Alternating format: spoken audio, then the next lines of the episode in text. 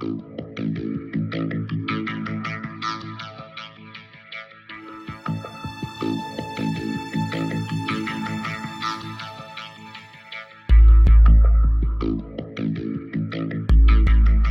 ich freue mich sehr, wieder einen Gast bei, zu Gast bei Lisa zu haben. Ähm, Frau Professor Dr. Christiane Kruse. Herzlich willkommen. Ich freue mich sehr, dass ich äh, aus meinem Berliner Homeoffice sozusagen bei Ihnen in Düsseldorf sein kann. Ja, sehr schön. Ähm, ich stelle Sie nur ganz kurz vor. Sie sind Professorin für Kunstgeschichte und visuelle Kulturen am Institut für Kunst, Design und Medienwissenschaften der Muthesius Kunsthochschule in Kiel. Und ähm, ich bin auf Sie gekommen, weil ich ein Buch gefunden habe, was mich ähm, interessiert und was ich auch sehr mit großem Gewinn gelesen habe. Es heißt Welterschaffung, Kunstvernichtung, Kunst in Zeiten der Bilder. Warum hat mich dieses Buch interessiert? Weil ich gerne über ein, ja, ein Alltagsphänomen sprechen möchte und das so ein bisschen auf die Kunst beziehen möchte, beziehungsweise auf die Kunstgeschichte. Es geht mir um die Maske. Das Tragen von Masken ist im Alltag inzwischen sehr seit gut einem Jahr fast Usus und ähm, wir gewöhnen uns vielleicht auch erst sehr langsam daran, aber wir tragen sie und wir sehen sie sehr, sehr viel. Und da hat mich interessiert, gibt es möglicherweise Rückbezüge in die Kunst, ähm, Kunstgeschichte, die Maske als Sujet möglicherweise in der Kunst. Und da haben Sie in dem Buch auch sich zu mit beschäftigt, nicht so konkret mit dieser Frage, aber es geht eben auch um Maskentragen und zwar im Zusammenhang von Simulation und Dissimulation. Denn der rote Faden in Ihrem Buch, sofern ich es richtig verstanden habe, darin geht es im Wesentlichen in einem ja, historischen Ritt sozusagen durch die Kunstgeschichte um die Analyse von Kunst und Bildern, eben in diesem Spannungsverhältnis von Schein und Sein. Man könnte auch sagen, Kunst und Bilder als Medien der Welterschaffung. Und da würde mich vor allem sozusagen einer Ihrer Schlüsselbegriffe interessieren, den wir vielleicht gleich zu Beginn erstmal angehen sollten, nämlich der Begriff der Simulation, Dissimulation. Könnten Sie kurz erläutern, was Sie darunter verstehen? Genau, also ich bin ja Kunsthistorikerin Bildhistorikerin und habe es deswegen mit gestalteten Oberflächen zu tun. Ne? Also haben wir schon das Thema Maske ist äh, also ein, ein Flächen, ein Oberflächenphänomen. Und ähm, das ist natürlich eine Herausforderung für das Bildermachen schlechthin. Ähm, Dissimulation ist eigentlich äh, nicht ein Begriff äh, der äh, Kunst oder des Bildermachens im engeren Sinn, sondern kommt aus der antiken Rhetorik. Und äh, das hat mich interessiert, weil ich festgestellt habe, dass in der frühen Neuzeit Maske und Dissimulation zusammengehen. Und ähm, ja, jetzt ist erstmal die Frage, woher kommt das? Was ist das überhaupt? Also da wäre zum Beispiel Quintilian anzuführen. Äh, Dissimulation stammt eigentlich, ist griechisch Ironie und ist das gezielte Zurückhalten und Verbergen von Wissen um Gesprächspartner mit Fangfragen zu entlarven. Also erstmal halte ich was zurück. Der Sprecher dissimuliert, weiß also mehr, als er vorgibt zu wissen. Das ist das so tun, als ob nicht. Mhm. Und äh, komplementär dazu ist die Simulation. Das heißt, der Sprecher äh, tut so, dass er in Übereinstimmung mit dem äh, Gesprächspartner ist. Also er tut so, als ob. Gut, also das heißt zum Beispiel, wer also Freundschaft vortäuscht, der verbirgt Feindschaft. Ähm, und ähm, da, also das wird dann in den äh, barocken Rhetoriklehren wieder aufgenommen, aber nicht nur in den Rhetoriklehren, sondern was mich eben besonders interessiert hat, dass es also eine soziale Praxis ist. Eine soziale Praxis, die dann auf die Kunst übergeht, beziehungsweise die die Kunst spiegelt oder reflektiert. Ähm, also so heißt es äh, zum Beispiel bei äh, Shakespeares Richard III, and thus, thus I clothe my naked villainy and seem as sad. Also, ich brauche nur meine äh, nackte Schurkerei zu verkleiden und schon bin ich ein äh, Heiliger. Ja, also das muss man erstmal hinkriegen, vom Schurken zum Heiligen, Heiligen zu werden und genau das ist das Thema. Und hier wird es eben auch handlungs- und äh, bilderzeugend. Wenn ich mich verkleide, dann habe ich auch ein neues Bild von mir. Ne? Dann bin ich nicht mehr die, die ich bin. Das wissen Sie natürlich in Düsseldorf, wo also Karneval äh, Richtig, genau ja. das Thema ist. Aber wir sind jetzt nicht im Karneval, sondern wir sind am Hofe und da wird das als Überlebensstrategie extrem extrem wichtig. Also Dissimulation ist eine Kulturtechnik des Verkleidens, des Rollenspiels und bezieht eben den ganzen Körper mit ein. Ähm, man kann also dann auch sagen, wenn also ich mich erstmal maskiert habe und also hier so als Heilige erscheine, äh, dann heißt das, dass Dissimulation die Funktion hat, der Lüge eine reale Existenz zu geben. Das ist immer eine ganz äh, starke Angelegenheit und da ist natürlich die Frage, äh, warum mache ich das, um mir zum Beispiel Vorteile zu verschaffen? Und ähm, ich bin dann also als äh, Dissimulantin bin ich Schauspielerin und muss eben Mimik und Gestik und Körpersprache für mich erfinden, um also dann gesellschaftlich zu ähm, agieren. Und diese gesellschaftliche Praxis, das ist eben das äh, Interessante und das habe ich also verschiedentlich vorgefunden ähm, in, in den Traktaten, etwa im Principe von mhm. Machiavelli und ähm, auch im äh, Libro del Cortigiano von äh, Baldassare äh, äh, Castiglione. Und das sind äh, eben Dinge, wo also sich äh, die Menschen bei Hofe also entsprechend verhalten müssen um ähm, also gezielt äh, Macht zu halten zum Beispiel. Ne? Also bei ähm, Machiavellis Principe von 1532 ist ja ein wichtiges, äh, äh, wichtiges Traktat, die Fürstenlehre äh, auf dem Index dann schnell gelandet, weil der also Dinge äh, empfiehlt, äh, wo die Mächtigen sagen, nee, das wollen wir eigentlich gar nicht, dass das, dass das so genau hier ähm, an die Öffentlichkeit kommt. Und da würde ich ganz gerne auch mal ein Zitat ähm, hier bringen bringen, weil das äh, so interessant ist für unser Thema, dass man es also besser nicht äh, paraphrasieren sollte, sondern, sondern einfach mal zum Besten gehen sollte.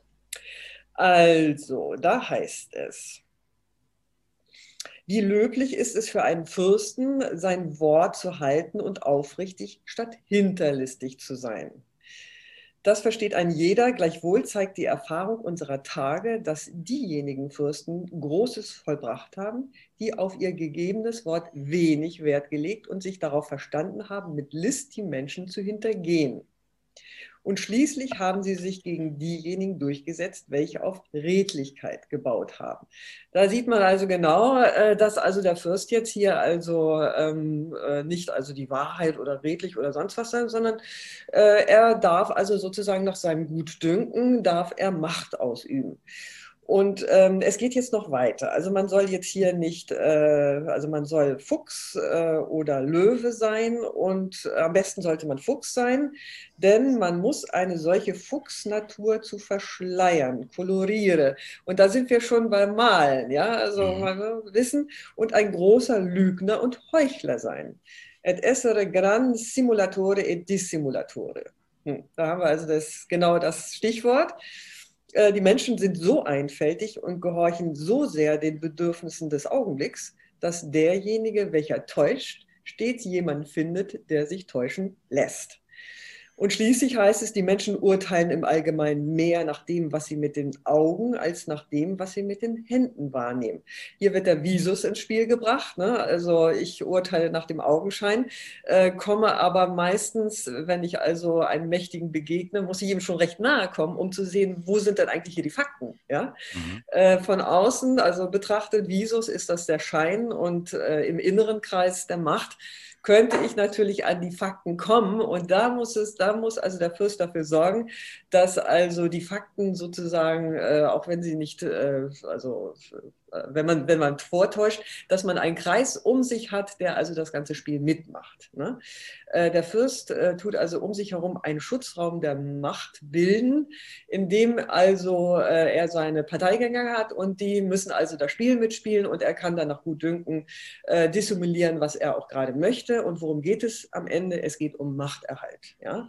Äh, das ist die ganze Chose und das äh, ist ja nicht uninteressant. Und ich vermute, wenn wir das also heute äh, auf unsere Jetztzeit beziehen, kämen wir durchaus zu Parallelitäten. Ne? Also ja. ich will meinen, dass das Ganze im Grunde genommen auch etwas ist, was also als Kulturtechnik für unsere, sagen wir jetzt mal, globale oder westliche Zivilisation durchaus eine große Bedeutung hat. Mhm. Das ist sehr interessant. Sie haben ein sehr weites Feld aufgemacht. Das reichte von Shakespeare bis zu Machiavelli und eben dann der bildenden Kunst. Und in der Tat ähm, denke ich bei Shakespeare auch an, wenn man an Simulation, Dissimulation denkt, an den berühmten Spruch, fair ist faul und faul ist fair beispielsweise, ja, also sozusagen die Umdrehung der Werte. Jean Genet hat das später sozusagen nochmal in seinen Stücken später verarbeitet und so. Also die Umkehrung von Werten und sozusagen das Vorgeben von etwas, was nicht ist, beziehungsweise eben die dialektische Spiegelung dessen. Das ist sehr interessant und wir befinden uns wahrscheinlich nicht umsonst oder nicht zufällig in dieser Zeit der Renaissance, der Spätrenaissance, der frühen Neuzeit möglicherweise dann auch, die dann äh, einsetzt, ähm, in der genau diese Techniken, ja, kann man dann sagen, dass die praktisch wiederentdeckt werden, weil wir denken ja bei Maskenspiel ja auch sehr viel beispielsweise an die Antike unter anderem, ähm, das Entwickeln von Masken, wir haben die beiden ganz sehr typischen Masken der Tragödie, der Komödie und so weiter, in der sozusagen Masken aufgesetzt werden, um auch Emotionen möglicherweise auch zu verstärken der Schauspieler. Also greifen wir sozusagen ganz typisch für die Renaissance auch hier auf antike Vorbilder Bilder zurück. Ja, das denke ich schon, aber wir befinden uns jetzt nicht auf der Bühne, ne, mhm. sondern wir befinden uns mitten im Leben und das ist der Unterschied. Und wenn man das jetzt bildtheoretisch, äh, die Renaissance äh, von der beginnenden, also ja, letztlich ist es im Barock, ist das Vollbild dann der Dissimulation. Ja? Mhm. Also wenn wir darauf äh, abheben, dann kann man sagen, also bei Alberti heißt es noch, das Bild ist ein Fenster auf die Welt und da werden also die Dinge gesehen, so wie sie sind, äh, Mimesis und so. Mhm. Und da soll man dann auch mit den Weinenden weinen und mit den Lachenden lachen. Ne? Also richtig so eine Fenstersituation, äh, wie auf der Bühne und in der Antike eben auch. Äh, aber wir, sobald die Maske ins Spiel kommt, und das wird um 1500 der Fall sein, ist es mit der Mimesis sozusagen äh, zwar nicht vorbei, aber äh, die Täuschung kommt ins Spiel und wir können also mhm. sozusagen Mimesis auch vortäuschen. Ja?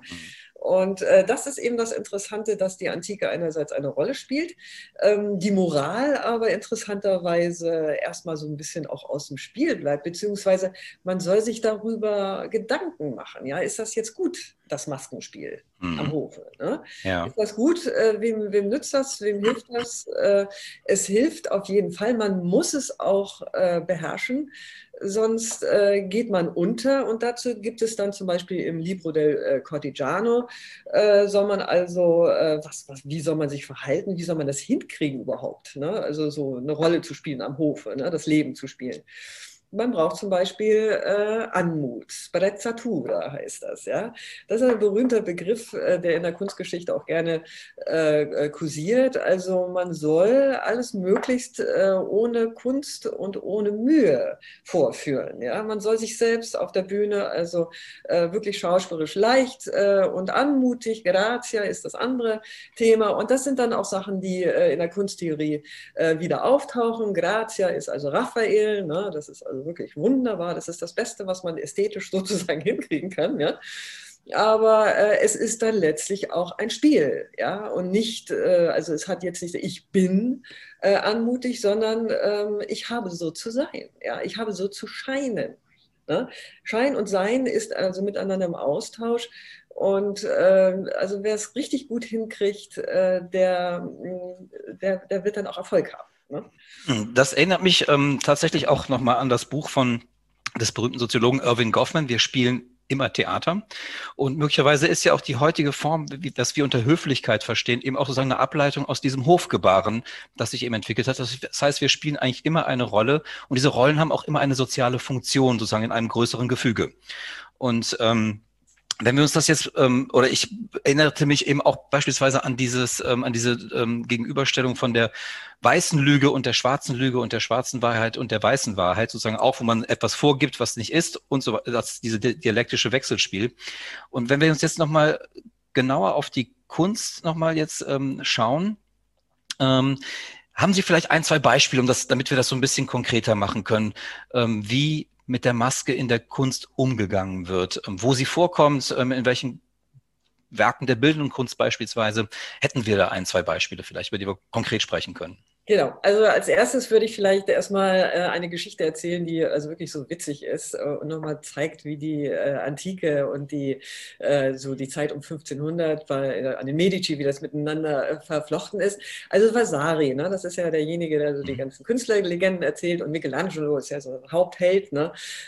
Also Vasari erzählt von einer Begebenheit des jungen Michelangelo, der soll nämlich einen schlafenden Amor skulptieren. Äh, und der soll so äh, aussehen, als ob er antik ist. Ja? Und ähm, äh, Pier Francesco di Medici sagt ihm, also pass auf, du machst das jetzt mal und dann, äh, um den so richtig antik aussehen zu lassen, vergrab ihn einfach äh, mal äh, so in den Be ne? wo man die Antiken hat man ja sich wieder ergraben und vergrab ihn einfach ne? und dann schauen wir mal, was passiert. Und dann bietet das mal dem Kardinal zum Kauf an. Ne? gesagt, getan und tatsächlich geht also dieser äh, Michelangelo Amor geht für Antik durch. Ne? Und der Kardinal findet das wunderbar und klasse und so. Ne? Und im Grunde genommen ist es eine große Täuschung. Ne? Und irgendwann kommt einer und, und, und steckt dem Kardinal, ja, pass mal auf, du bist hier eine Täuschung aus, äh, aufgesessen. Ne?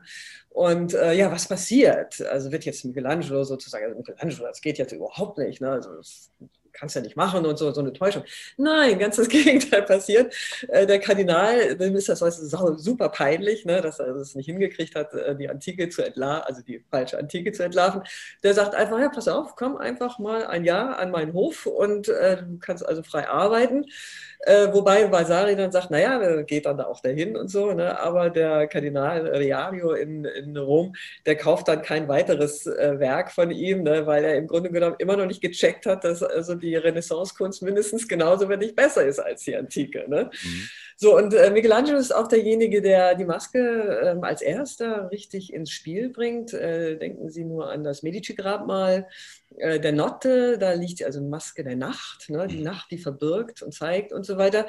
Ähm, aber ich möchte Ihnen eigentlich was anderes zeigen. Ich habe was mitgebracht und jetzt müssen ja, wir sehen, dass ich Ihnen das äh, auch zeige. Das heißt, Sie müssen Ihre, Sie müssen mir den Bildschirm freigeben und dann kann ich. Habe ich? Ähm, meinen.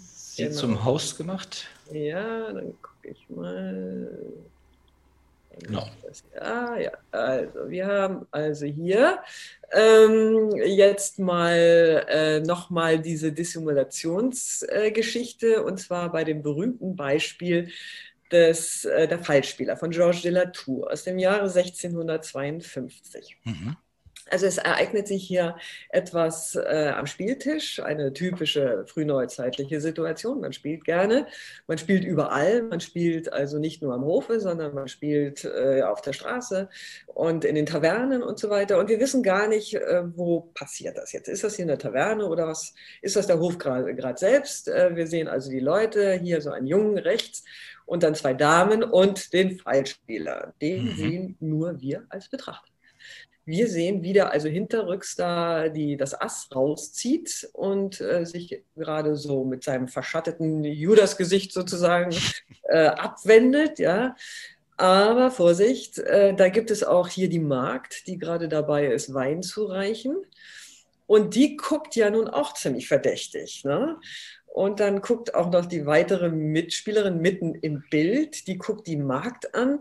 Und jetzt ist natürlich die Frage, ne? also das Bild sagt im Grunde genommen nichts, aber äh, wir müssen uns als Betrachter jetzt darüber unterhalten, was passiert da. Und das will die frühneuzeitliche Kunst. Sie will deutungsoffen sein. Sie mhm. will, dass wir uns äh, da, darüber unterhalten, was passiert hier. Und natürlich ist hier die Frage des Fallspiels, wer bescheißt, ja auf gut Deutsch gesagt, ja. eigentlich wen. Äh, und man hat das Gefühl, dass die Damen genauso mit drin sind in dem Ganzen, äh, wie der Fallspieler, der eindeutig markiert ist. Ne? Und das, darüber soll man sich ähm, dann äh, unterhalten und man sollte sich fragen, äh, ja, ist das eigentlich hier eine Adlige und was ist das eigentlich hier für eine Frau, die da so die, diese Magd? Ist das eventuell, weil sie einen Turban hat, äh, eine äh, Zigeunerin, also in Anführungsstrichen heute natürlich gesagt, äh, die also als Beutelschneider bekannt sind, äh, oder was ist das? Ne? Und äh, dann sitzt dann hier der, der Junge, der scheint von gar keiner, äh, scheint überhaupt keine Ahnung zu haben, der ist in das Spiel der Dissimulation noch gar nicht eingeweiht. Ne? Mhm, mhm. also das, ähm, um nochmal zu zeigen, was passiert und äh, vielleicht noch mit Peter Burke zu sprechen, der also die, dieses, äh, die, die, äh, die, die Armen, die, die Narren und die äh, Fallspieler und die Beutelschneider und so weiter in einer schönen Studie ähm, untersucht hat. Ähm, Im Mittelalter war es halt so, dass man sich für die Armen ähm, noch interessierte und ihnen karitativ half. Aber jetzt in der frühen Neuzeit sind die sozusagen auf sich gestellt und müssen ja auch irgendwie ihr Geld verdienen. Ne?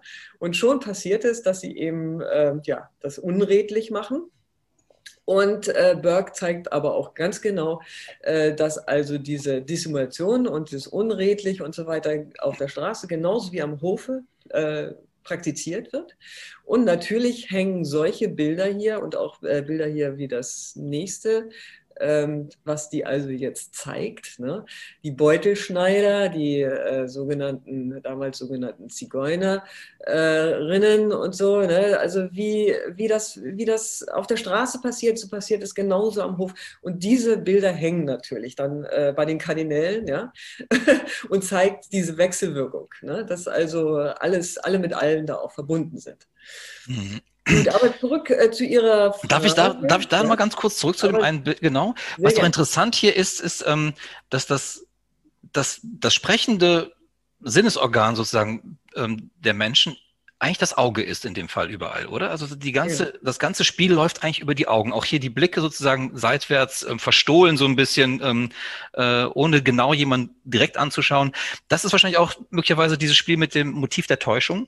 Ja, Genau, also die Blicke gehen hin und her und man weiß natürlich, dass man durch die Blicke fesselt, die Leute. Mhm. Und dann passiert etwas, was wir nicht erwarten, nämlich hier unten äh, bekommt er also sein, sein, äh, sein Portemonnaie daraus geklaut und dann auch noch hier seine schöne goldene Münze, wird ihm auch einfach abgeschnitten und er merkt es nicht, weil er fasziniert ist von diesen Frauen, die ihn umringt. Das, kennt, das mhm. ist eine Situation, die kennen wir ja heute noch. Ne? Mhm. also klar, ne? wo, wo, auch immer man sich dann so aufhält, äh, kann einem das passieren. Und zack, ja. ist, ist es weg, ne, das Portemonnaie, ja? Mhm. weil einen jemand so abgelenkt hat. Ne? Und ähm, naja, also da, das ist das Thema. Man ist äh, nicht wirklich redlich und ehrlich, ähm, sondern äh, man äh, hat allerlei Tricks drauf, äh, um also sich Vorteile zu schaffen. Das Interessante ist ja noch, wenn ich das noch ergänzen darf, dass sozusagen gerade bei diesem Bild jetzt hier sozusagen die, die, ähm, die Akteure oder Akteurinnen der Täuschung nicht sozusagen, nicht sozusagen sozial festgelegt sind. Also es sind nicht sozusagen die aus den ja, würde man heute sagen, unteren Schichten, ähm, sozusagen, die sich das Geld irgendwie da auf die Art verdienen müssen, ähm, die hier abgebildet werden, sondern gerade die Dame in der Mitte, würde man vielleicht vermuten, ist mindestens bürgerlich, wenn nicht sogar ähm, höher stehend als bürgerlich. Also sozusagen die kriminelle äh, Tat ist nicht sozial festgelegt, könnte man vielleicht hier noch interpretieren. Ja, ja, ja das, das ist wichtig. Das ist, was natürlich jetzt bei dem anderen Bild noch stärker rauskommt, die sind also richtig kostbar gekleidet ja. hier. Ne? Aber vielleicht sind die am Ende doch verkleidet. Ne? Wir wissen es nicht. Ja. Wir sollen darüber reden und sollen mhm. also versuchen, das, das Bild so zu verstehen, ähm, weil es eben offen ist. Ne? Toll. Und diese Offenheit, äh, das ist das Wichtige auch für mhm. die Neuzeit. Ne? Ja, äh, das Maskenthema jetzt im engeren Sinne, mhm. ähm, ja, ist natürlich Venedig im 18. Jahrhundert, ne, das, das ist klar. Äh, das ist eine Gesellschaft, die äh, die Maske auf der Straße trägt und, und äh, im Grunde genommen affiziert ist äh, vom Rest äh, der höfischen Kultur Europas. Nur in Venedig sind die Gassen ja so eng, dass man also ständig Gefahr läuft, dass man ausgespäht wird. Ja. Und äh, deswegen ist es gut, eine Maske zu haben. Und äh, das zeigt also hier Pietro Longhi in seinen Bildern. Und Sie wissen, äh, Rousseau ähm, kommt auf die Lagune ähm, dann als Aufklärer und sagt, also reißt die Masken nieder. Ne? Das, das, ist dann, das ist dann die Aufklärung und eine andere Geschichte.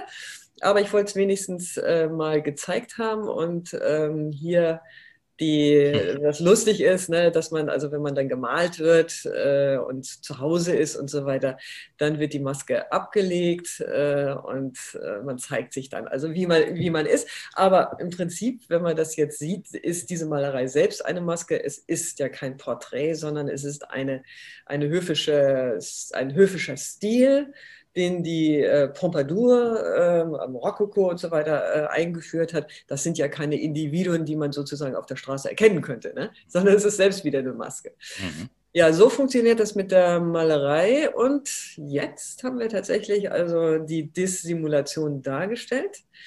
Das ist die personifizierte Dissimulation von Lorenzo Lippi. Und die hält also jetzt ihre Maske, zeigt sie richtig vor und hält in der anderen Hand einen Granatapfel. Und was will das Bild äh, zeigen? Also im Grunde genommen, diese Dissimulation als Allegorie verfügt über ihre Maske ganz souverän. Sie kann sie aufsetzen, sie kann sie aber auch absetzen, je nach ihrem Gutdünken. Ähm, sie, äh, und sie hält in der anderen äh, Hand diesen Granatapfel als Symbol, dass also eine harte Schale des Granatapfels birgt in sich weiche, süße Kerne. Ja? Also ähm, es ist ambivalent, es bleibt doppeldeutig, und, ähm, aber es zeigt eben, dass die Kunst darauf äh, Bezug nimmt, auf dieses Thema der Dissimulation. Und am Ende ist es dann so, dass die Malerei selbst, wenn sie sich personifiziert darstellt, ähm, also die Maske bei sich trägt, ne? die Maske der Täuschung. Äh, aber die Täuschung ist jetzt nichts äh, moralisch Verwerfliches, sondern sie ist die Malerei eben selbst. Die, also die Wahrheit der Malerei ist ihre Täuschung. Und das wird dann also entsprechend in den Traktaten auch ausgeführt, äh, bei Emanuel Tesauro oder wo auch immer, ähm, äh, bei Cesare, Cesare Ripa und so, solchen Leuten. Also die sagen ganz klar, Maske äh, ist Malerei, Oberfläche, Täuschung, aber äh, so wie Tesauro sagt, ähm, der Künstler äh, genießt es, ein Täuscher zu sein. Er genießt es. Ja? Und das ist natürlich eine andere Moral als ähm, jetzt also zu sagen, hm, äh, Täuschung, das ist aber was ganz Schlimmes oder so. Nein, das ist etwas ganz Tolles. Ne? Also es gehört zur Kunst. Und dann sind wir letztlich jetzt von unserem Quintillian bei der mhm. Kunst angelangt. Ne? Ja, an diesem Bild fand ich, ähm, ähm, das kommt ja auch in Ihrem Buch hier vor, das besprechen Sie hier ja auch. Ähm, da fand ich den Blick der Frau einfach ähm, so spannend, weil sie wirklich, wie Sie gerade sagten, sehr souverän wirkt ähm, ähm, im Umgang sozusagen mit ihren beiden Utensilien, die sie jeweils in der Hand hat, mit der Maske und mit dem Granatapfel und sehr selbstbewusst. Und da habe ich mich gefragt, die, das Motiv der Frau und der Maske kommt relativ häufig vor. Ähm, ist das tatsächlich auffällig oder ist mir das jetzt einfach nur zufällig, äh, ist das eher eine zufällige Häufung, die mir jetzt gerade zufällig sozusagen so zugeflogen ist?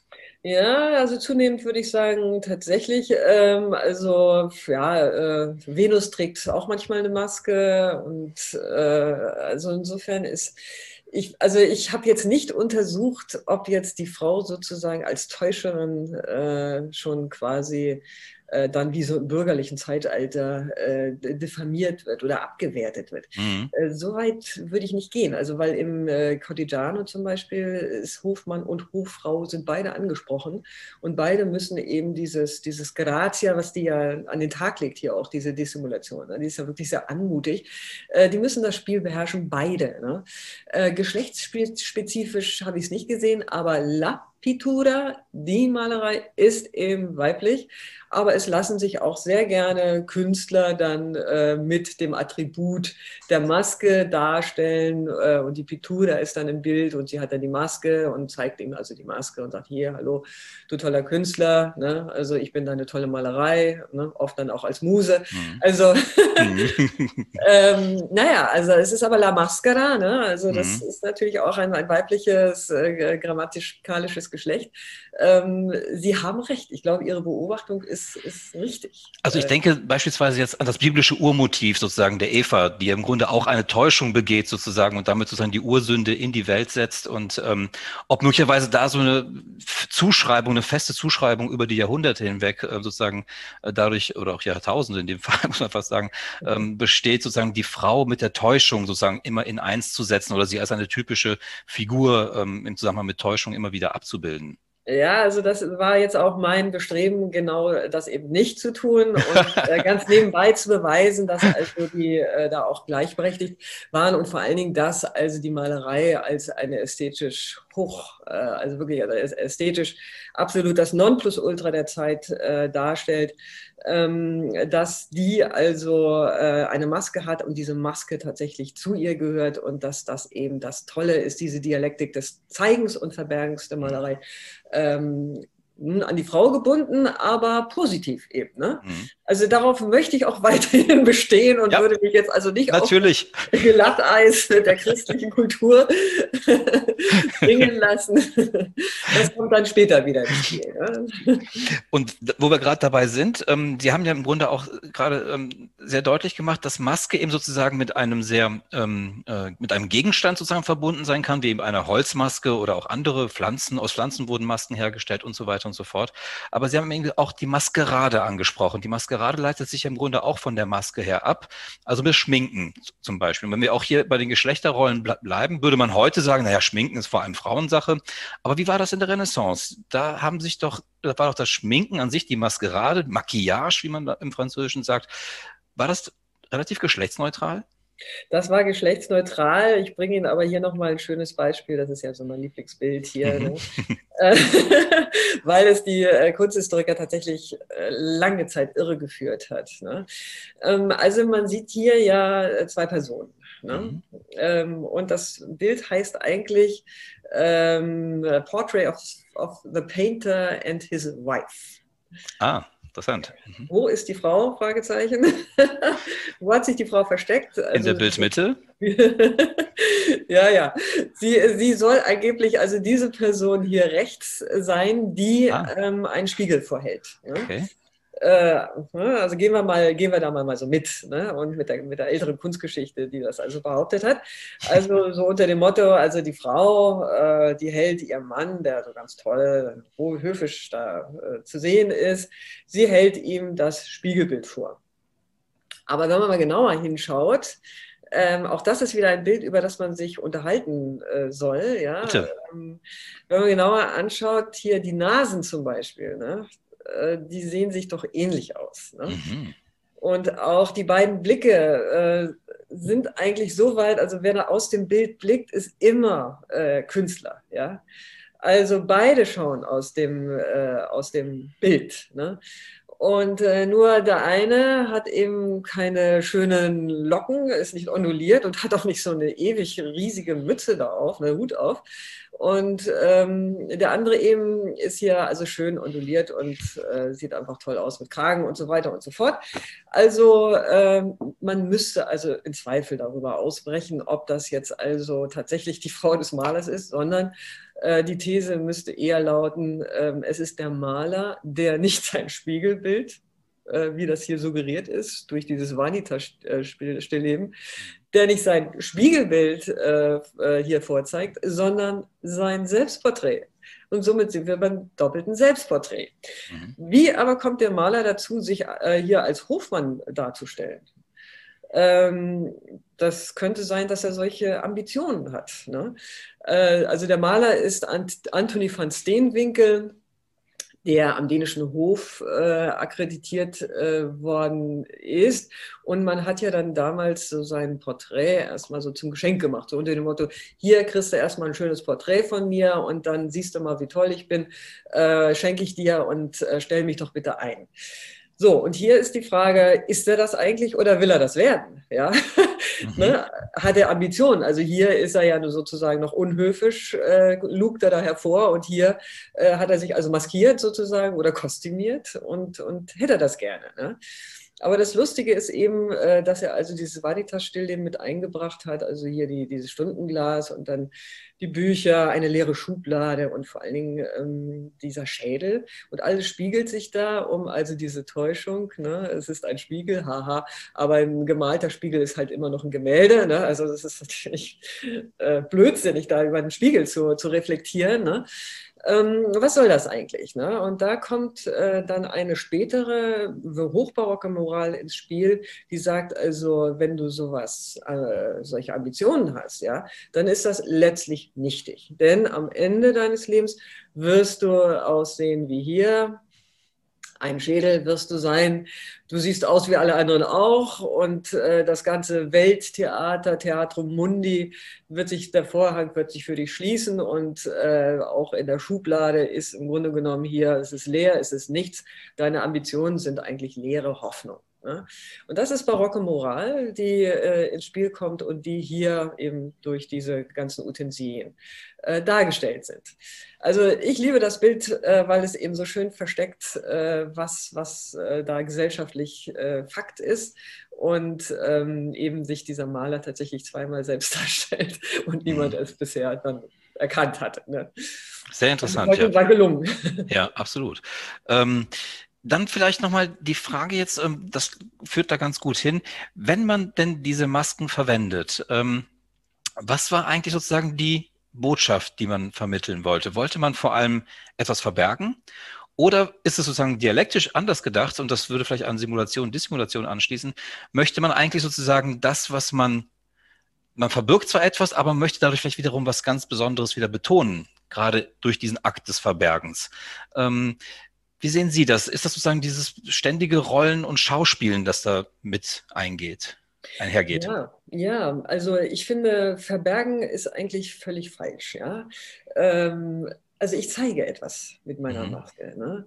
Das Verbergen ist gar nicht das, das Thema. Ähm, ich zeige etwas. Das Zeigen ist viel wichtiger, vor allen Dingen in der Kunst. Ne? Also die Kunst äh, verbirgt zwar, dass sie aus Öl äh, und, und, und Leinwand und so weiter äh, ähm, besteht, ne? also substanziell sozusagen, aber sie zeigt ja vor allen Dingen. Ne? Und, und das Zeigen äh, ist wichtig und ich zeige hiermit, ähm, äh, wer ich, also in diesem Fall, wer ich sein will, ähm, was oder wer ich vorgebe zu sein oder was ich sein könnte und so. Und wenn ihr das akzeptiert, äh, dann ist okay, dann ist Konsens. Ne?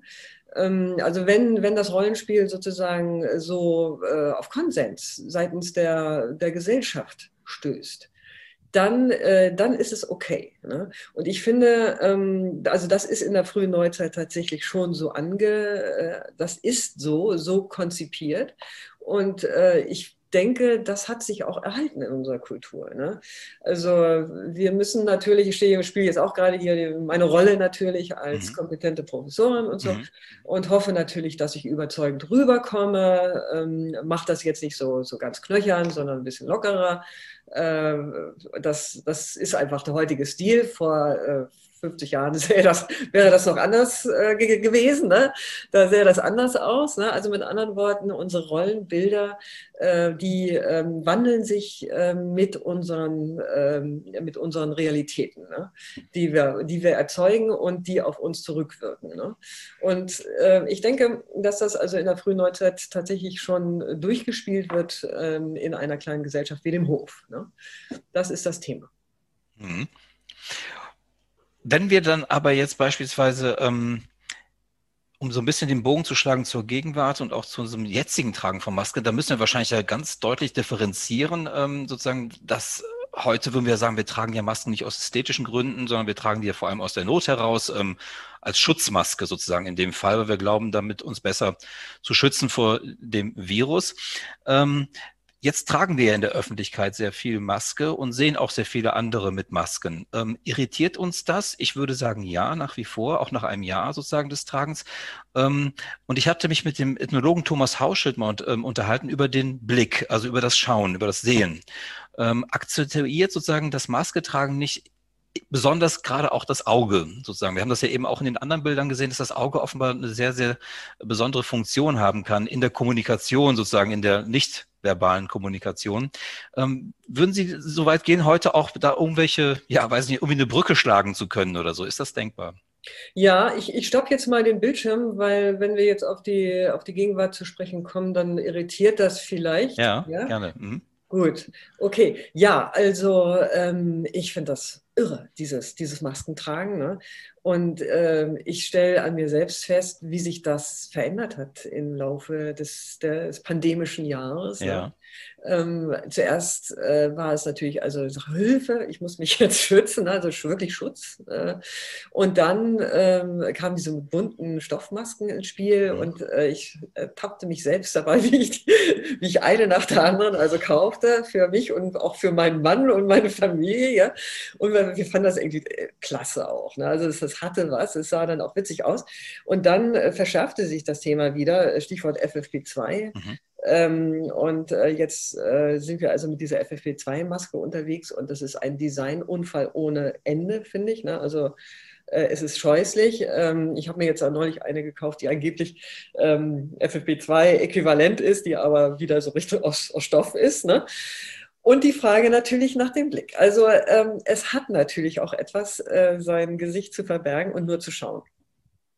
Na, es ist so, als ob man sich tatsächlich wie im Karneval, äh, das ist ja auch toll, äh, sich zu, äh, also wirklich anonym zu werden und äh, zu gucken, wie die Welt so ist und äh, wie die Menschen so sind. Ne? Also man beobachtet ja jetzt nicht unbedingt Bäume oder so, sondern man beobachtet ja auch die Menschen.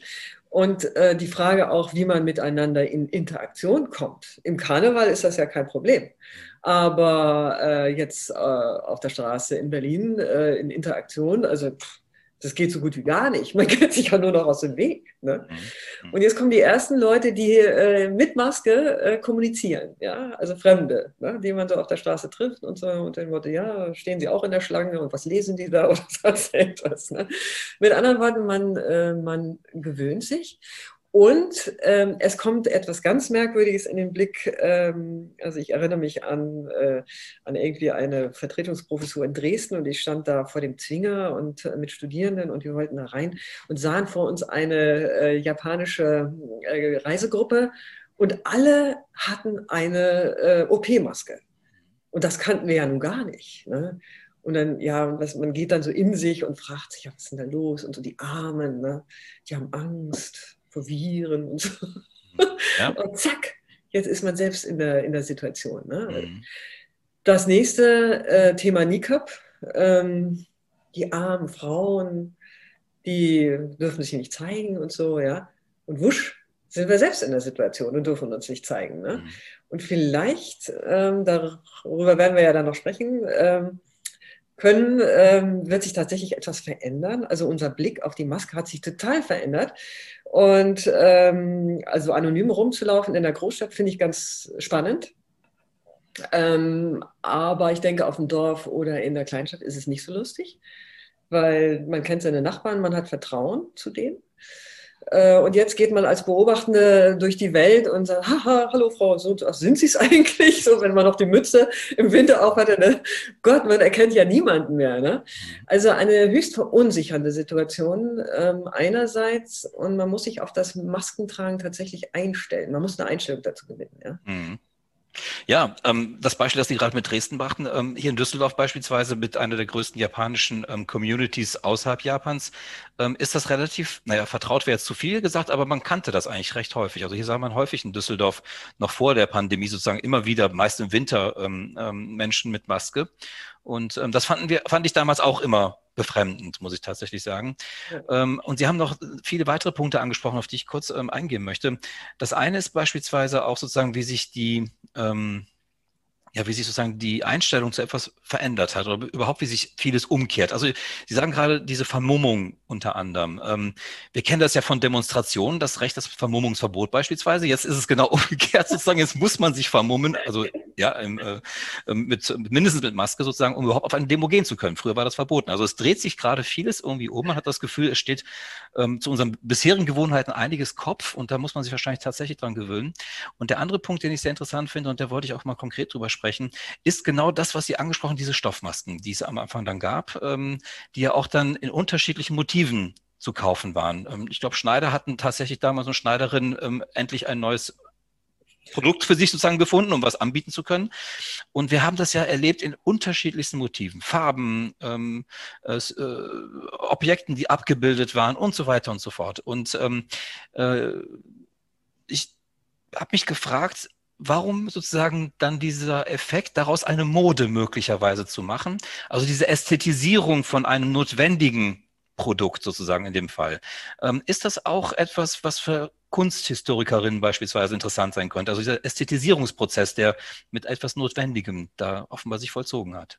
Ja, ähm, natürlich äh, ist also äh, die Alltagskultur für uns ähm, zunehmend interessant. Ja, äh, das war nicht immer so in der Kunstgeschichte, sondern man hat ja High Art sozusagen. Äh, mhm. Sich, äh, aber wenn man also Kunst wirklich verstehen will, dann muss man sich auch dem zuwenden, was sie in der Alltagskultur, welche Blüten sie schlägt, kann man sagen. Ne? Also äh, ich hatte jetzt letzte Woche hatte ich ähm, Munk, der Schrei und da war natürlich auch die Frage, hat uns das eigentlich heute noch was zu sagen? Ne? Also die, die, Zeit um 1900 mit ihren Krisen, mit ihren vielfältigen Krisen, deswegen mache ich da gerade ein Seminar äh, mit Krankheiten und so weiter und so fort. Äh, und Munk, äh, diese Figur äh, des Schreis, ähm, hat das was zu sagen. Und er sagte, das war das Erste, was gesagt wurde, ja, es ist doch ein Emoji geworden. Mhm. Na, und schon sind wir in der Alltagskultur und ähm, äh, das wird auch alles maskiert und so weiter. Also auch der Schrei wird maskiert, weil, weil es natürlich witzig ist. Äh, der macht seinen Mund so auf und will schreien und zack, kriegt er eine Maske auf. Ne? Aber ähm, es ist so, dass eben diese. Äh, Darf ich mal Dinge, kurz einblenden? Ja. Genau, mhm. genau. Ja, ne? also dass diese Dinge sowieso ähm, äh, zu Alltags, also diese Ikonen der Kunst, werden, äh, gehören in die Alltagskultur und ähm, werden durch die ähm, äh, uns zur Verfügung stehenden äh, Medien, äh, soziale Medien, ähm, werden also ja, verteilt in der Welt. Ne? Mhm. Und ich habe auch gefragt, ähm, würde so eine, so eine Munkfigur auch jemand aus ähm, einem anderen äh, Kulturkreis, Entschuldigung bei mir. Kein Problem, kein Problem einfach mal weggedrückt. Also ähm, äh, ein, äh, in anderen Kulturkreisen, äh, also in Anamutesius äh, ist also sozusagen alles, äh, wir sind wirklich so ein richtiger Melting Pot irgendwie, mhm. ähm, würden die das auch verstehen. Aber wir haben jetzt schon eine so weit globalisierte Kultur, dass also das verstanden wird und ähm, man ja also damit umgeht und damit spielt vor allen Dingen. Ne? Mhm. Ähm, für die Kunstgeschichte würde ich jetzt mal sagen, im engeren Sinne ist das ähm, so eine kleine Blüte, die zeigt, ähm, das Ikonische zeigt ähm, von, von Kunst und die natürlich auch zeigt, welches Bild ist jetzt gerade äh, wieder äh, en vogue. Mhm. Äh, wobei der Schrei tatsächlich so immer so en vogue war in der Mode. Also als ich in Oslo war, war natürlich auch wieder eine, eine äh, Jugendgruppe, die sie nichts anderes zu tun hatte, als mit dem Rücken zum Bild. Das Bild wird nicht mehr angeguckt. Ne? Mhm. Selfie und zack, äh, es wird performt, ne? der Schrei wird performt und alle freuen sich. Ne? Mhm. Also es ist attraktiv. Äh, Kunst ist in diesem Sinne attraktiv und äh, kommt von diesem High-Level äh, eben in die, in die Breite. Ne? Und das ist interessant. Also für mich ist das auch interessant. Hm. Und da kriegen wir auch die Brücke geschlagen, sozusagen das, wofür Sie ja auch in diesem Buch stehen, ist ja sozusagen, Sie sind ja, ähm, ich sage jetzt mal nicht nur Kunsthistorikerin, sondern vor allem auch Bildwissenschaftlerin. Und Sie haben ja ähm, in Ihrem Buch ganz klar sozusagen ähm, deutlich gemacht, dass es eben sozusagen Ihnen auch darum geht, das Feld der Kunstgeschichte zu öffnen, eben um das Feld der Bildwissenschaften, um sozusagen von diesem High-Level ähm, Kunstverständnis ähm, äh, da etwas mehr runterzukommen und das zu öffnen, eben nicht nur sozusagen äh, für uns, sondern auch für die globale äh, Kunst sozusagen, also dass man auch andere Kulturen mit deren Kunst verstärkt in den kan Kanon mit aufnimmt und auch betrachtet und auch Berücksichtigung findet. Darum geht es Ihnen ja auch im Wesentlichen. Und ähm, in dem Zusammenhang ähm, hat mich dann auch die Frage interessiert, ähm, wie denn wir mit Bildern jetzt in der Pandemie umgehen, beispielsweise. Denn ähm, ein ganz interessante Beobachtung war ja auch, dass mit dem Beginn des Tragens von Masken sich ja auch die Bilder sozusagen, die wir von anderen im Netz sehen, verändert haben. Also ich denke vor allem an Profilbilder. Ähm, sei es bei Twitter oder bei Facebook oder wo auch immer bei WhatsApp, was man alles da so nutzt mit einem Profilbild. Plötzlich bildeten sich die Leute bewusst mit der Maske ab. Ähm, ja, also man war, man wollte wahrscheinlich damit vielleicht ein Statement setzen oder ist das eher so, ja, ist das eher sowas, das ist jetzt trendy, mache ich mit und so weiter. Also dieses dieses bewusste Annehmen sozusagen von einer Maske im Profilbild. Ähm, wie hat das auf Sie gewirkt? Ja, also äh, ich bin da ja in Kontakt mit meiner Tochter, die ist 21 Jahre alt mhm. und äh, somit habe ich da so, so, einen direkten Draht und äh, dass die, also diese Generation, sage ich jetzt mal, ähm, auch die Studierenden, das, die sind alle echt richtige Maskenträger geworden. Ja, äh, das äh, ist natürlich auch lustig. Äh, ich habe dann äh, an der Muthesius gab es jetzt nicht nur so diese, diese Stoffmaske oder so, sondern die fingen gleich an, also sich sonst welche Karnevalsmasken zu, mhm. äh, zu machen und äh, tauchten dann als, als Kachel eben als Maskierte auf. Ne? Aber ähm, also was ich so höre, ist, ähm, Masken tragen gehört jetzt richtig schon dazu. Ich habe dann auch gefragt, wie sieht es aus, wenn, wenn wir jetzt wieder hoffentlich im nächsten Semester präsent sein können. Und ich frage mhm. mich da auch selbst, ne? mhm. ähm, werden wir uns unmaskiert begegnen?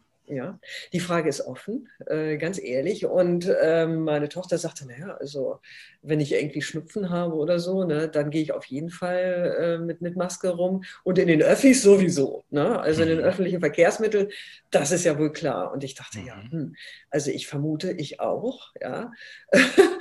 Und äh, somit äh, wird sich da etwas ändern. Ähm, und aus einer gewissen spielerischen ähm, Umgang erstmal so unter dem Motto, wer hat die lustigste Maske? Ne? Mhm. Wer hat mit Smiley-Maske oder sonst was? Ne? Also es wurden ja Botschaften, alles wurde sozusagen darüber ähm, äh, ge gepostet. Ne?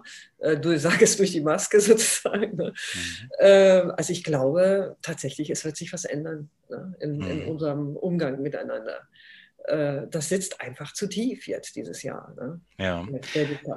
ja, ich denke auch. Also wahrscheinlich ist auch sozusagen der, ähm, äh, der moralische Aufwand, sozusagen, der betrieben wurde, jetzt natürlich auch nicht mehr rückbaubar in irgendeiner Form. Also wie will man beispielsweise, wenn man jetzt feststellt, man hat kaum noch Grippetote beispielsweise, ähm, wie will man dahinter noch zurück? Also ähm, und offenbar hat ja dann, haben dann diese Maßnahmen ja dazu auch mitgeführt, dass es eben kaum noch Grippe gibt. Und ähm, ja, da ist es wahrscheinlich schwer, hinter wieder zurückzugehen. Ähm, insofern ja. kann ich Ihre ähm, äh, Einschätzung gut nachvollziehen, dass möglicherweise da mehr von bleibt. Vielleicht ist es eher saisonal dann bedingt oder so, aber das könnte ich mir tatsächlich auch in bestimmten Räumen vielleicht dann auch vorstellen. Mhm. Was mir tatsächlich schwer fällt, muss ich sagen, als jemand, der in einer anderen Welt noch sozialisiert ist vor der Pandemie. Aber mhm. vielleicht ist das einfach dann irgendwann ein Gebot der Vernunft weiß man nicht, ja. Mhm. Ähm, ja, vielleicht noch eine Frage, ähm, die mich auch interessiert hat, ähm, dieses nochmal zur Ästhetisierung der Maske beispielsweise. Ähm, kann, können Sie daran erkennen, dass man vielleicht gerade in einer Situation, die so schwierig ist und als sehr bedrohlich wahrgenommen wird, dass man mit einem Utensil, was dann schützen soll, wie die Maske, dass man sozusagen das ästhetisiert, um möglicherweise, ja, weiß ich nicht, noch irgendwas Positives rausziehen zu können. Also es würde ja, würde ja im ersten Mal vielleicht ein bisschen paradox klingen. Wir haben eine ähm, bedrohliche Situation und gleichzeitig ziehen wir uns irgendwie lustige und schöne Masken an und so weiter. Wäre da sozusagen die Maske die neutrale die OP-Maske, Mund-Nasenschutzmaske oder eben auch die FFP2-Maske, wobei ich Ihnen da vollkommen folge. Mich äh, verstört die nach wie vor, weil man aussieht wie, ähm, ja, wie, wie, wie, wie so ein Vogel fast, mit dieser Spitzen. Wie ein Kaffeefilter. wie ein Kaffeefilter, genau. ähm, äh, würden Sie das so ableiten können? Also man versucht noch das Beste draus zu machen und was Schönes draus zu machen aus einem, aus etwas, was vielleicht hässlich ist? Ja, ich denke schon. Also ja, meine, das, das Ding ist, also meine, wir können auch nicht permanent äh, diese Seuche so ähm, an uns rankommen lassen, ja, dass, dass wir also nur noch Albträume haben. Ne? Mhm. Sondern äh, das, das Verrückte ist ja, also ich meine, ich fühle mich als Homeoffice äh, hier total privilegiert. Ja? Mhm. Also ich kann mich da entziehen. Und ähm, wir können jetzt darüber reden, ob wir das alles lustig finden und, und die Masken schön finden. Ne? Aber ähm, also um nochmal auf das soziale Thema, äh, das ja in der frühen Neuzeit auch ein Thema war, mhm. ähm, äh, also darauf zurückzukommen, äh, nicht jeder kann sich äh, dieser Seuche entziehen.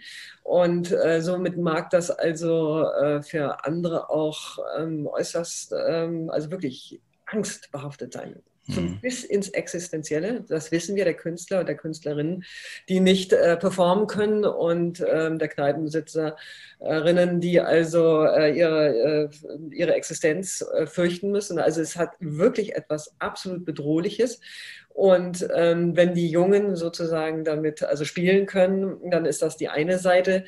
Aber äh, das hat eben auch eine ganz andere Kehrseite. Ne? Mhm. Und äh, diese Kehrseite werden wir wahrscheinlich auch erst äh, wirklich äh, bemessen können, was das alles angerichtet hat, wenn das Gröbste vorbei ist. Mhm. Also, mhm. Möglicherweise ist ja auch diese Form der Ästhetisierung ja auch sozusagen der Umgang damit, ähm, vielleicht etwas dann für den Alltag sozusagen gebräuchlicher zu machen. Also dass man sozusagen nicht nicht mehr so Hemmungen hat, irgendeine Maske, die man sonst im medizinischen Bereich nur tragen würde, einfach dann vielleicht zum Alltagsgegenstand zu machen. Ja, also ich denke, das wird ein modisches Accessoire werden. Mhm. Ich sehe schon die ersten italienischen Modemacher, die also da passend äh, zum Outfit ähm, eine schicke Maske äh, mitliefern. Ja, ähm, also äh, das sieht auch dann irgendwie schick aus. Ne? Also das soll gut rüberkommen, schick rüberkommen.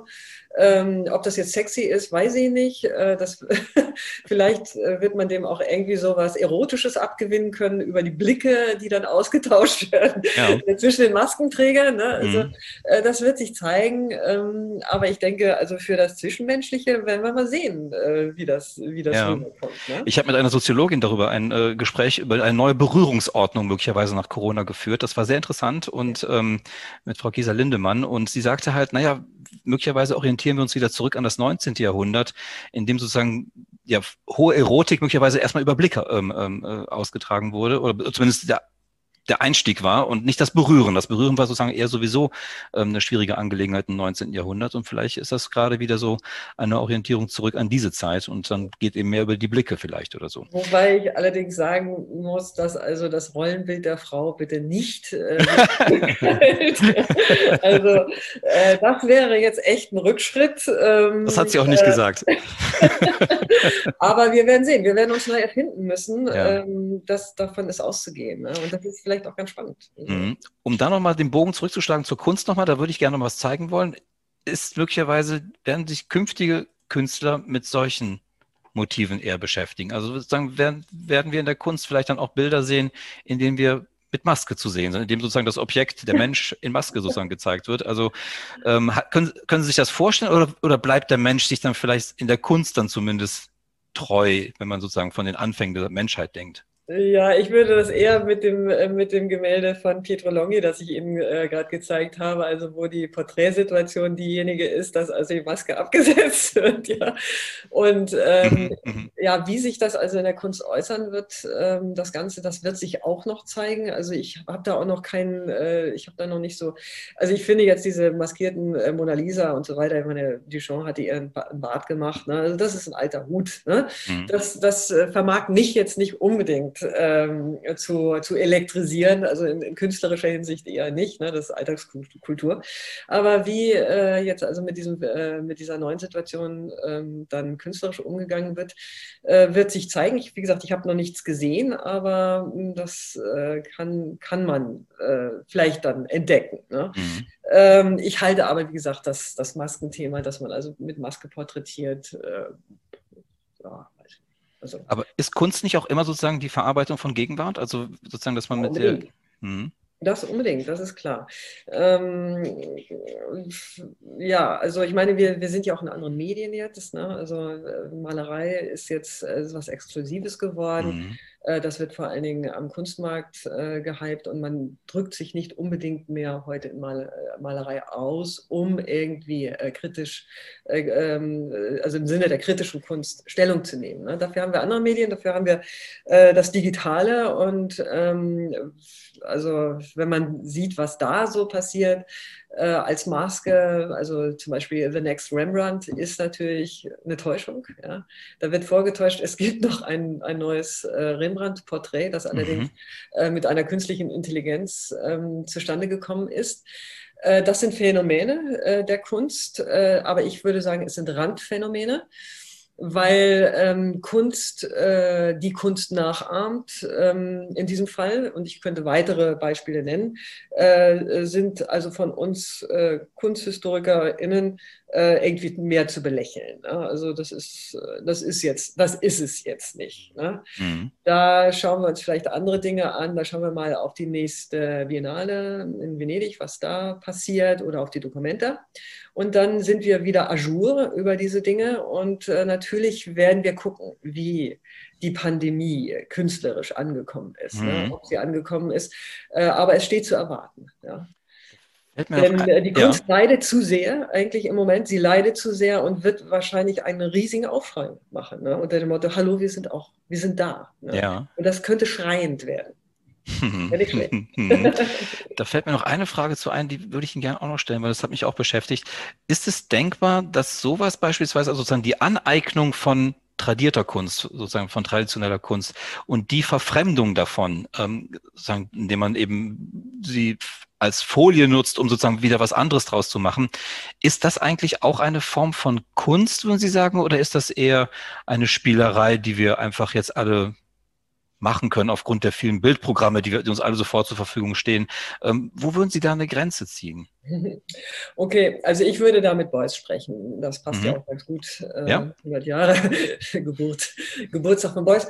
Ähm, der ja, also das ist ja sehr verkürzt immer, äh, jeder Mensch ist ein Künstler. Genau, ne? ja. Aber er hat gesagt, äh, dass äh, wirkliche, also er hat es an den Kapitalbegriff äh, gebunden. Ja? Mhm. Was ist das Kapital eigentlich des Menschen? Ist das jetzt äh, das Geld? Ja?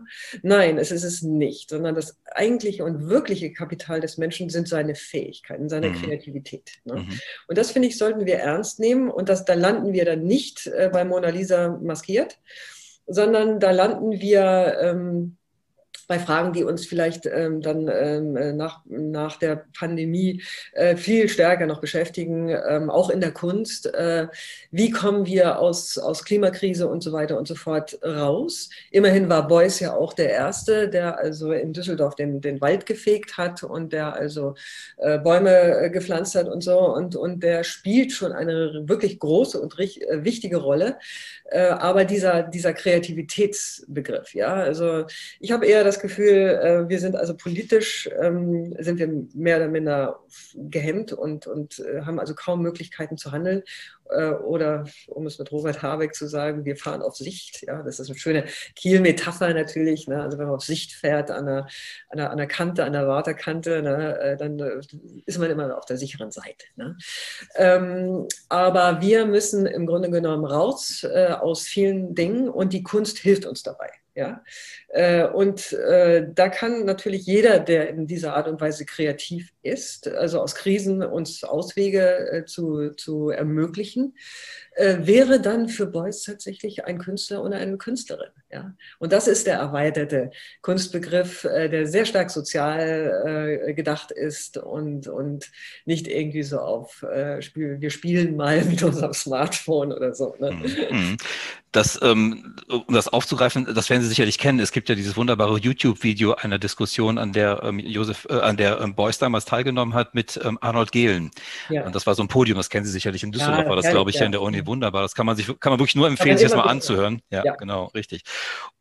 Gut, ja, ich danke Ihnen wirklich sehr. Und da fällt mir noch zum Schluss eine Sache ein. Vielleicht ist das wirklich etwas, was ähm, äh, vielleicht sogar symptomatisch ist. Ähm, wir begegnen uns ja jetzt gerade sozusagen via Zoom, also virtuell. Und da können wir uns gut ohne Maske ähm, mhm. sozusagen treffen. Vielleicht ist das sozusagen ein Weg in der Zukunft. Da weiß man ja nicht, dass man vielleicht im tatsächlich öffentlichen Raum, also im realen Raum sozusagen sich mit Maske begegnet und im virtuellen vielleicht dann eher wiederum ohne Maske. Könnte vielleicht äh, äh denkbar sein, wenn man sich das sozusagen die Digitalisierung weiter voranschreitend vorstellt. Äh, vielleicht ist das tatsächlich in Zukunft eine, ja, so eine Teilung, die wir haben, äh, virtuell ohne, aber real. Ich glaube, Herr Chatsudis, da haben Sie irgendwie, da sind Sie ganz offen, stehen Sie mit beiden Beinen sozusagen in der Realität. Das könnte gut sein. Ja. Äh, obwohl äh, natürlich, dass diese virtuelle Begegnung äh, ist, also Präsenzbegegnung ist nicht durch äh, virtuelle Begegnung zu ersetzen. Das kann man jetzt nach drei Semestern oder im dritten Semester äh, Homeoffice sagen. Und, und, für die Kunst, ähm, naja, gut, die Kunst, wenn sie, sich digital äh, äußert, dann, dann geht es. Ne? Ähm, gleichwohl. Also ich vermute, Sie haben recht. Äh, es gibt zwei Bilder von uns, das mhm. unmaskierte virtuelle und das maskierte in der, in der, in der sogenannten Wirklichkeit. Ja. Ich würde gerne da noch ergänzen, das wünsche ich mir nicht, sondern ich folge Ihnen da voll und ganz. Äh, die virtuelle Präsenz oder Begegnung kann niemals die reale ersetzen. Das ja. Äh, würde ich ähm, nach wie vor fett unterstreichen. Ja, hoffen wir also, dass wir das wieder hinkriegen. Genau, auf jeden Fall. Ja, dann, Frau Kruse, nochmals ganz herzlichen Dank. Das war ein tolles Gespräch. Ähm, ich muss immer wieder sagen, es fasziniert mich und ich kann stundenlang zuhören, wenn Kunsthistoriker oder Kunsthistorikerinnen von Bildern berichten und die sozusagen so ein bisschen entschlüsseln. Das ist immer ein großes Vergnügen. Vielen Dank dafür. Ja, vielen Dank. Also, wenn Ihnen das Spaß gemacht hat, mir hat es auch Spaß ja. gemacht. Ähm, ein, ein tolles Format und ja, schön, wunderbar. Dann Ihnen alles Gute und bis bald vielleicht mal wieder. Dankeschön. Ja, Ihnen auch. Ja, tschüss. Tschüss, danke.